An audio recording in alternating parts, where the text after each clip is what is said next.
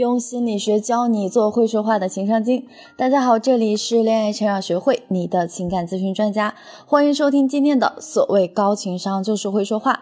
我是沟通力导师米娅，已经帮助一万多女性收获幸福。你有什么难题都可以在简介中复制添加“恋爱成长零二零”来找到我做一对一学习。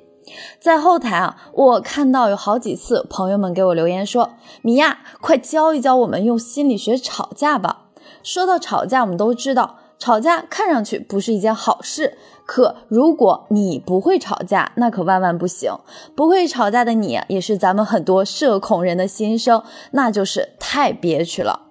比如我的一个学员小美，上一周她就跟我说了这样一件事情：今年春节呢，小美和老公一起去婆婆家过年，本想着能和和美美的过个年，没想到从婆婆家第一天进门开始，婆婆就开始没完没了的吐槽小美的衣食住行。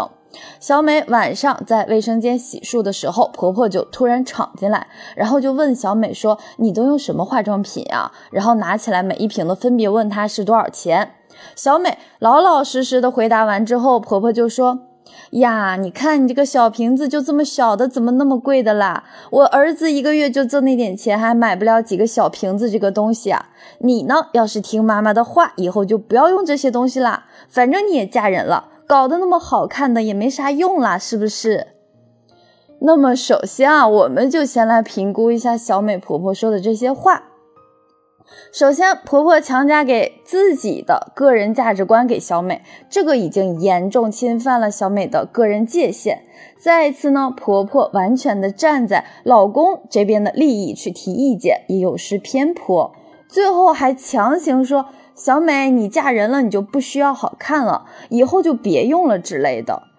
也仅仅因为自己是长辈，所以呢，你就要听妈妈的话。这类似于道德绑架的说辞，真的是强人所难。所以于情于理，小美都完全有理由去和婆婆大吵一架了吧？但呢，小美当时的反应就是呆呆的站在原地，即使内心已经翻江倒海的要爆炸了，嘴里愣是什么都说不出来。最后就呆呆傻傻的说了一句：“哦，好的吧。”接着小美回到自己的屋里，她可就再也忍不住了。这时候呢，看见正在屋里斜躺着刷抖音的老公，直接跑过去把老公的手机一把夺过来，然后就非常生气的说：“你除了玩手机还会做什么？你一个月挣那么点钱，你怎么都不知道发愁呢？我当初真的是瞎了眼才找到你，才嫁到你家来。”巴拉巴拉就一发不可收拾。还好的是，小美老公当天算是情绪稳定啊，估计是刷抖音正开心呢，他就没有被小美的抱怨情绪点燃，还来问小美这是怎么了，怎么突然就不开心了？最后呢，才弄清楚小美发脾气的来龙去脉，原本不是冲着老公来的。小美虽然这一次避免了一场夫妻争吵，但是她却因为自己这个令人窒息的婆媳关系头痛不已，所以跑过来咨询我，她到底该怎么和婆婆搞好关系。同时呢，她更内疚的是自己因为婆婆的关系就去和老公无理取闹。她也知道老公这一次也许可以容忍自己，但是长期这样下去肯定也不行。所以，如果你们和小美一样，也有自己在情感上的烦恼。自己不知道怎么回事，也不知道该怎么处理，那你可以先添加微信“恋爱成长零二零”来找到我，帮你具体分析问题，找到根源，对症下药解决。那么我们今天就先就小美的这个案例，详细的和大家讨论一下，这种婆媳矛盾背后的原理是什么？我们又该如何科学沟通去应对和处理自己生活中的冲突呢？第一，问题到底出在哪儿？在心理学上有个很形象的比喻，叫踢猫效应，讲的呢就是一个男人受到公司领导的批评，自己一肚子火没地方发，于是回家去和妻子发火，妻子呢就接收了他这个坏情绪，无处发泄，于是就指责自己的孩子，最后孩子无缘无故被骂了一通，也觉得非常生气，只能狠狠地踢了自己家的猫一脚。踢猫效应啊，描绘给我们的就是一种典型的坏情绪的传染。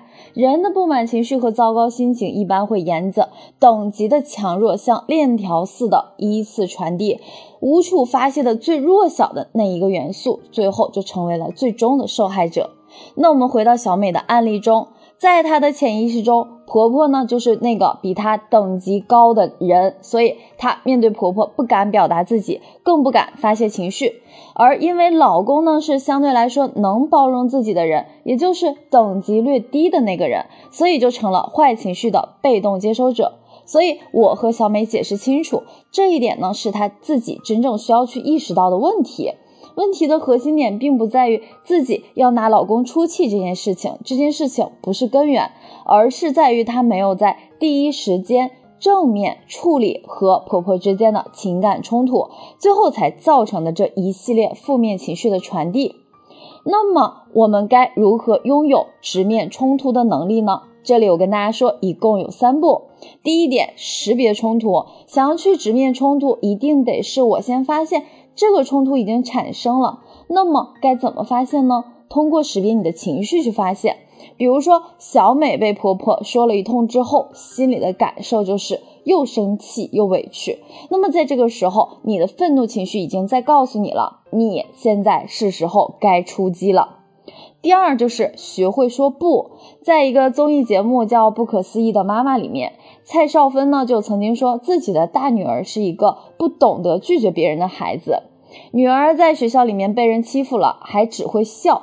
后来呢，她为了让女儿学会说不，家人们就在家里模拟各种说不的场景。那么小美之所以被婆婆接二连三的说到，她还不作声，就是因为她没有说不的勇气。那么这个勇气也需要我们在自己的生活中刻意去练习、模仿、表达，以及该怎么样合适的去表示出你的感受。第三，该怼就怼。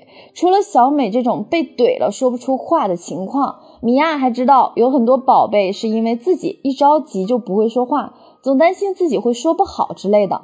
那在这样的情况下，我给你们的建议就是，先不用管你说的好还是不好，符合不符合逻辑，或者能不能经得起推敲，你至少要先拿出来你的态度。该回怼的时候先回怼。你要知道，气势在冲突中很关键。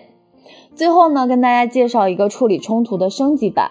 我们每个人在自己内心成长的路上，都会有一些必经之路，比如我刚才讲的学会说不的阶段，还有乱拳打死老师傅的回怼阶段。在经历了这些过程后，你可能会练就一副伶牙俐齿，一般情况下没人再敢招惹你。但是比这个层次还要更高级的升级阶段，米娅称之为云淡风轻版。举个例子。比如说，如果我是小美的话，面对婆婆提出的无理要求，我可能会微笑着跟她说：“嗯，您能为我们想这么多，婆婆真好，谢谢婆婆。”但是呢，我在行为上还是会按照自己的想法去做，一丁点儿都不会变。该买的化妆品一个都不会少买。这个就是呢，表面上我们可以。必须去尊重他，但是心里我已经完完全全的看清楚他说话背后的逻辑以及他的目的。最后，我会用我的行动清楚的告诉他，我有我自己的想法和边界，请你尊重我。当然啊，这些可能都必须伴随着我们内心的改变，需要做到真正的强大才能做到。那么，有时候只是看上去简简单单的一句话，它并不是一句话术那么简单。你们有任何在沟通上的困惑，都可以先添加我的助理咨询师的微信“恋爱成长小写全拼加零二零”，来说出来你的问题，我们可以给你做免费的情感分析。今天的节目就到这里，喜欢记得订阅专辑，有情感问题想要解决，可以来找我做一对一。我们下期节目再见。